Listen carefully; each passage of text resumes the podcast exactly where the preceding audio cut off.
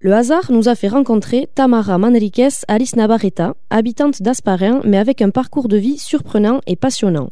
Surtout quand elle nous raconte l'histoire de son grand-père.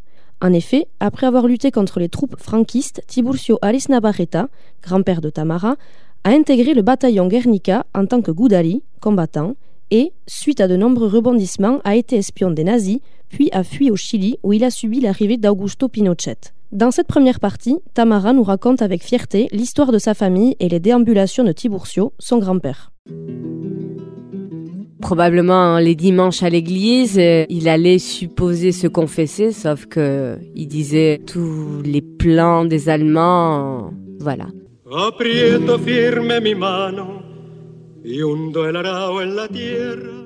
Je suis Tamara Manriquez Aris Navarreta, J'habite à Asparin, cela fait huit ans déjà.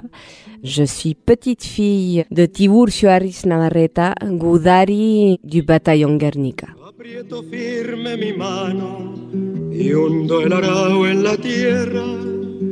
Hace años que llevo en ella.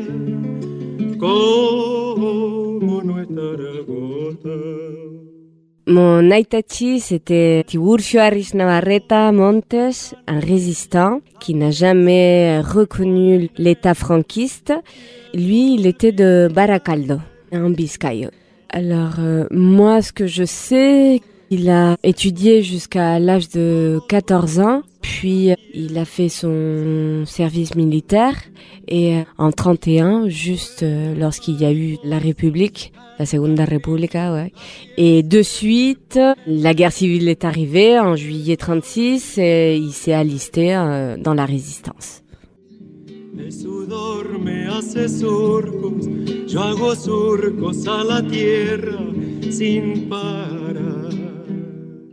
Alors moi je sais qu'il a participé à la guerre del Cinturón de Bilbao qui a été une, une énorme bataille menée justement par les Euskaldun pour protéger Bilbao et une fois que d'une certaine forme les franquistes ont pris euh, Bilbao, lui avec ses camarades sont partis en Catalogne pour défendre euh, justement le reste de résistance qui restait en Espagne. Sauf que Catalogne aussi a été prise et suite à cela, il est parti à Argelès-sur-Mer comme euh, nombreux de résistants et il a été jusqu'en 1939 à Argelès, le camp de la vergüenza, de la honte. Puis euh, il a été au camp de Gurs, dans le Baraka A, justement où il y avait tous les Basques.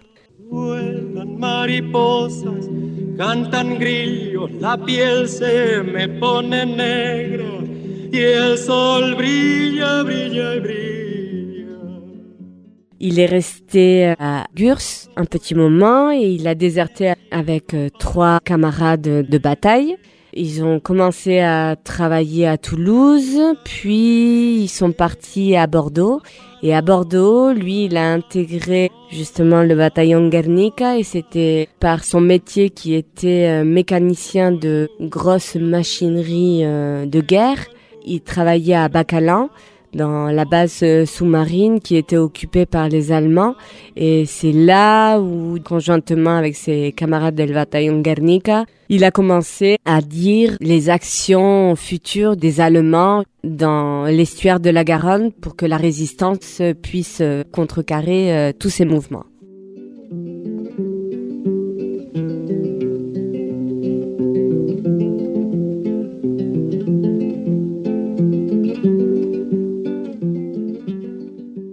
Lui, il était, il me semble, mécanicien de artillerie lourde. Donc, euh, pour les Allemands, c'était euh, très intéressant. Et comme euh, lui, d'une certaine forme, faisait partie de la résistance, alors euh, c'était tout un plan, c'est-à-dire que il dénonçait toutes les actions allemandes auprès d'un curé basque qui était à Bordeaux. Je pense que probablement les dimanches à l'église, il allait supposer se confesser, sauf que il disait tous les plans des Allemands Voilà. Et c'était comme ça que d'une certaine forme, la résistance pouvait euh, mener à bien la résistance, tout simplement, oui.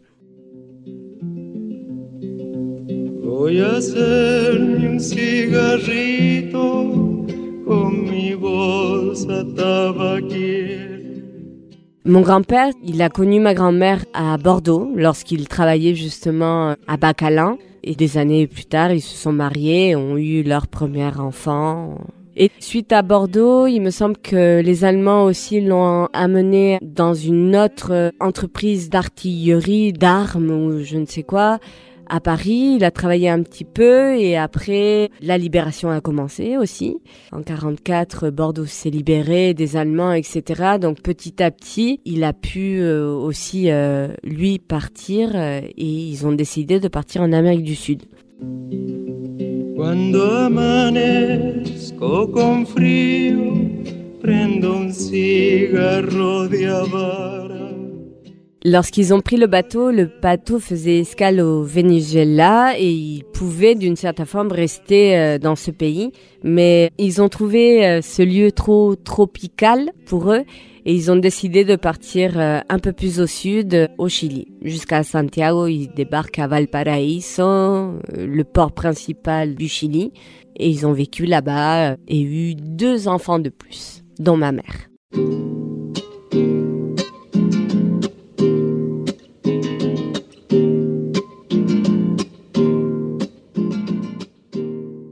Au Chili, il travaillait tranquillement, il avait sa vie de famille. euh, Il travaillait dans une industrie de cuivre très très grande euh, là-bas à Santiago qui s'appelle Madeco.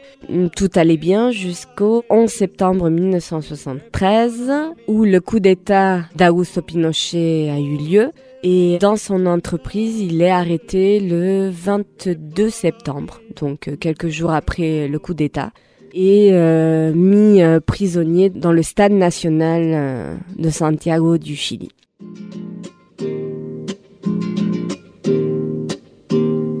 Otro se halla en el jardín, gozando la misma flor. Mon Aitati était fiché, était fiché par Franco et fiché à l'international, donc c'était quelqu'un de reconnu en tant que résistant. Alors, ce que ma famille m'a raconté, c'est que suite au coup d'État, les militaires sont arrivés euh, là-bas à Maveco et ils avaient des feuilles avec des noms de famille et lui, il est tombé dans la file euh, qui allait directement au stade national. Alors le stade national euh, se trouve à Santiago du Chili. Ça a été l'un des lieux les plus énormes euh, de torture où des grands révolutionnaires, des grands chanteurs révolutionnaires comme euh, Victor Jara ont péri là-bas. Oui, c'est un camp très très reconnu là-bas au Chili où toutes les personnes euh, non désirables ont été enfermées dans ce stade.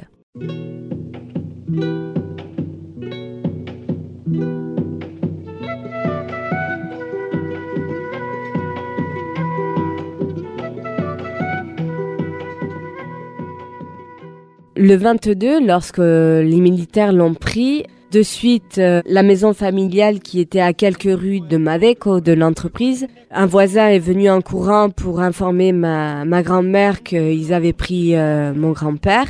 Suite à ça, les filles ont demandé où est-ce qu'il se trouvait, etc.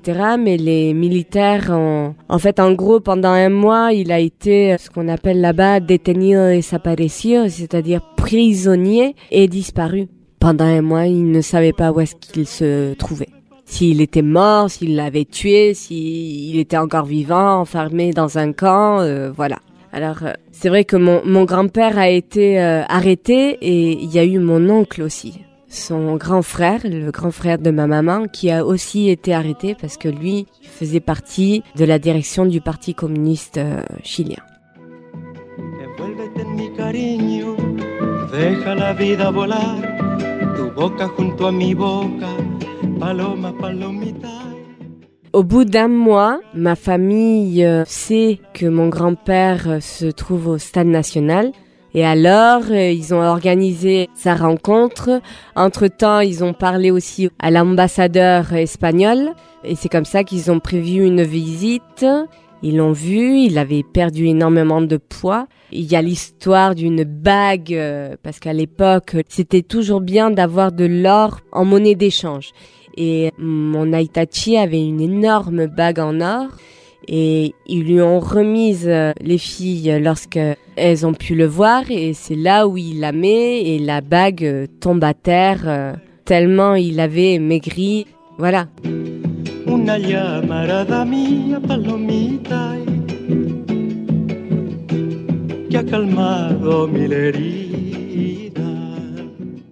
L'ambassadeur vient au stade national, demande à ce que Tiburcio Harris Navarreta s'entretienne avec lui.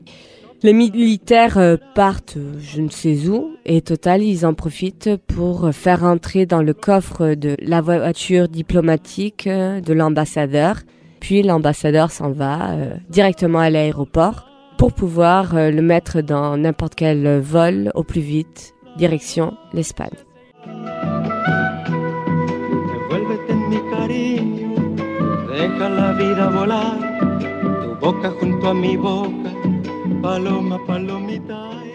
Mon grand-père euh, revient en Espagne, mais en Espagne il y a encore Franco. Donc il part à pied, probablement avec d'autres camarades, euh, maquisards ou quoi que ce soit, et il arrive à pied jusqu'à Bordeaux. Alors à Bordeaux, quelques mois plus tard, mon oncle en premier qui se rejoint avec lui, mon oncle Carlos, et puis ma mère et ma grand-mère arrivent à Bordeaux, et c'est là où quelques années plus tard, il s'en ira.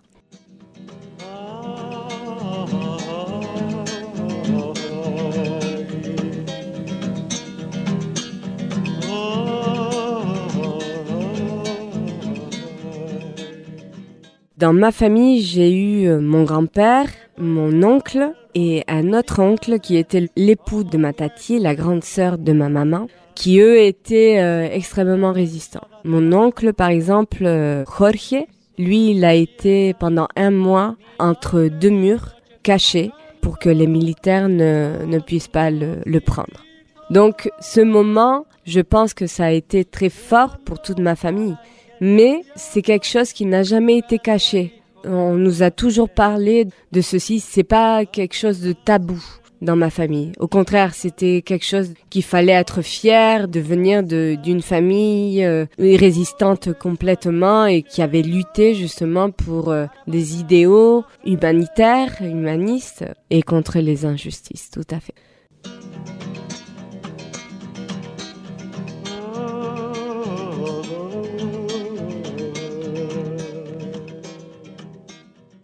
D'une certaine forme, je pense qu'il y a eu euh, une espèce de mélange entre euh, la fierté, la peur et de ne pas se taire, je pense. Sincèrement, ça a été toujours le, message. C'est-à-dire que moi, au jour d'aujourd'hui, j'entends des chansons de résistance euh, espagnole, basque ou chilienne. J'ai une sensation qui fait que je me sens forte, fière et voilà. Oui.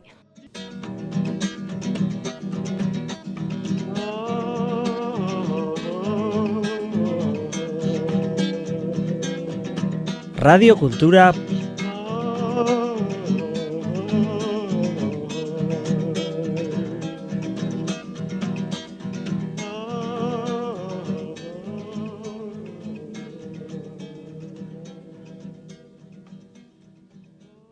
Punto.